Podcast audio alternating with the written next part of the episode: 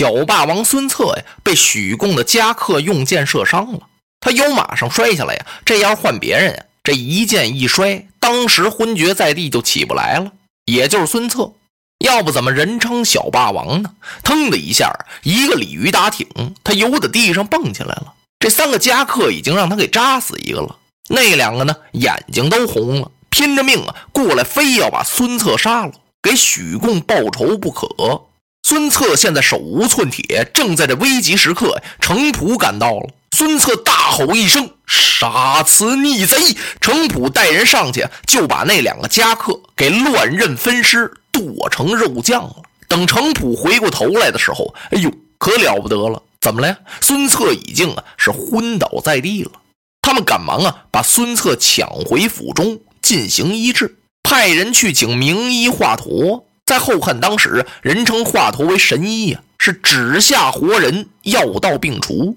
只要他手指头一按你的墨弦，然后一投药啊，你呀就好了，是起死回生。这一请华佗呀，华佗先生没在家，感情啊外出行医去了。不过他的弟子在家，名师出高徒啊，没请到华佗先生啊，就把他的弟子给请来了。请到这儿是真墨一看病，哎呀。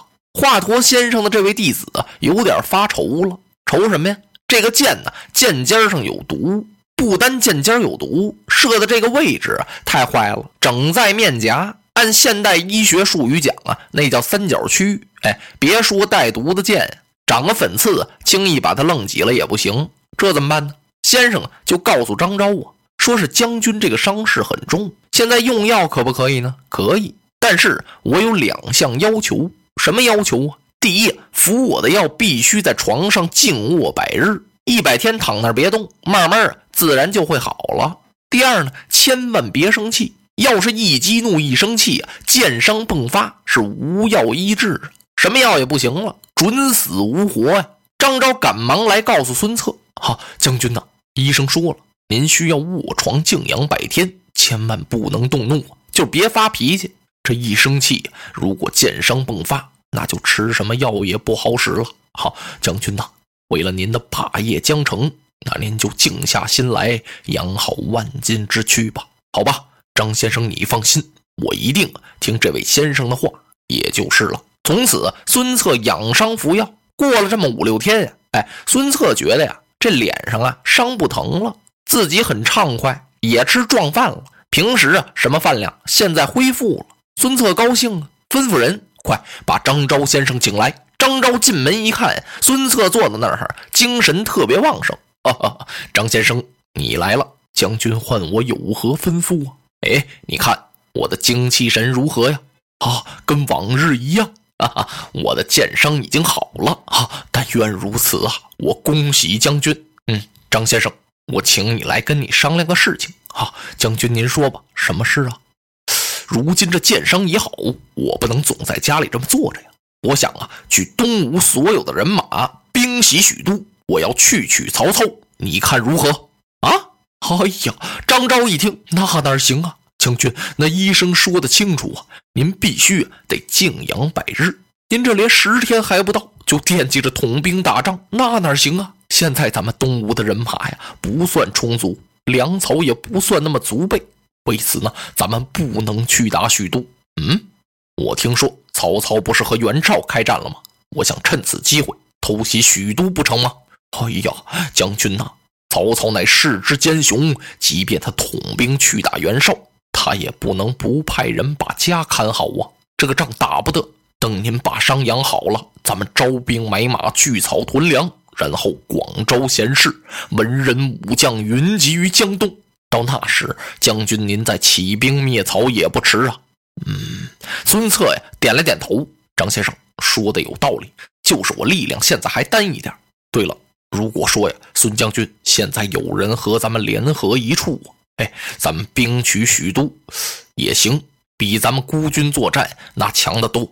嗯，对对对，我也想过。正在这时候啊，外面进来人回禀，说是河北袁绍啊派使臣陈震前来下书，约请将军孙策与袁绍合兵一处，是共同灭曹。张昭啊，赶快把这封书信递到孙策的面前。孙策把信打开一看，哈哈，张昭先生天下竟有这等巧事！袁绍请我来了，你快看看这信。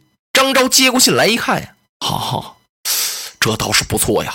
哎，将军，您养您的伤，我去接待这位来使。哎，张昭先生，哪儿能叫你去接待？你赶快先把这位来使陈震先生安排于馆驿，明日我要在敌楼设宴，亲自款待袁绍使臣，我给袁公一个面子。哎呦，将军，您的伤可未痊愈啊！哎，张先生，大将上阵，哪儿有不带伤的呀？区区剑伤，何足挂齿？你不要总把它挂在嘴上。我这剑伤不是好多了吗？张昭一想，将军这么高兴，说不定对这个伤势恢复啊也很有利。也别打他的高兴，就让他亲自见见使臣也好。张昭啊，赶快去布置去了。第二天，孙策率领着文武在敌楼之上，嚯，设宴款待这位袁绍使臣陈震，把陈震乐的也不得了啊。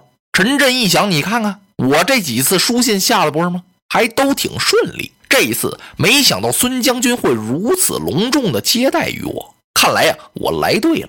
自己呀，有点受宠若惊。他原以为啊，东吴这么大的势力，什么张昭啊、于帆呐等这些人见见他就行了。没想到啊，大将军孙策亲自接见，嗯，他高兴啊。尤其孙策将军还带着伤，在这酒席宴前呢，陈震就奉承了孙策几句，这也是理所当然的，出于礼节吧。他说呀：“孙策名声太大了啊，将军您名震四海，谁人不知小霸王啊？我家主公袁绍对您十分崇敬，特别是您憨豆太史慈，哈，那已经成为海内佳话了。”孙策听着也是洋洋得意。说着说着，这位陈震啊，有点说走了嘴了。他看了看孙策的剑伤，说：“没成想啊，我到这儿才知道，嗯，您被小人用剑所伤，望将军多加保重，早日康复啊！”喝着喝着酒，提这干嘛呀？孙策有点不大高兴。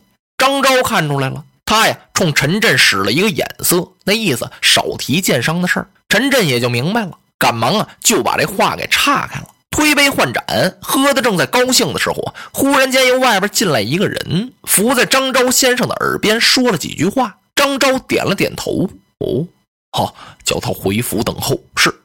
张昭这几句话让孙策听见了。嗯，张昭先生，好，将军，好，叫谁回府等候啊？好，启禀将军，这个张宏先生由许都派人回来了。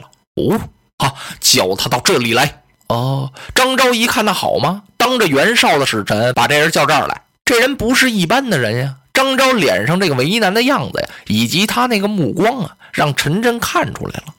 有许都来的人，看来呀，准有密事相商。我在这坐着不大合适。他把酒杯一推，哈哈，将军，我向您告便片刻。我出去一趟。嗯，哦，哈哈，陈先生请便。这儿赶忙啊，过来两个人陪着陈震出去了。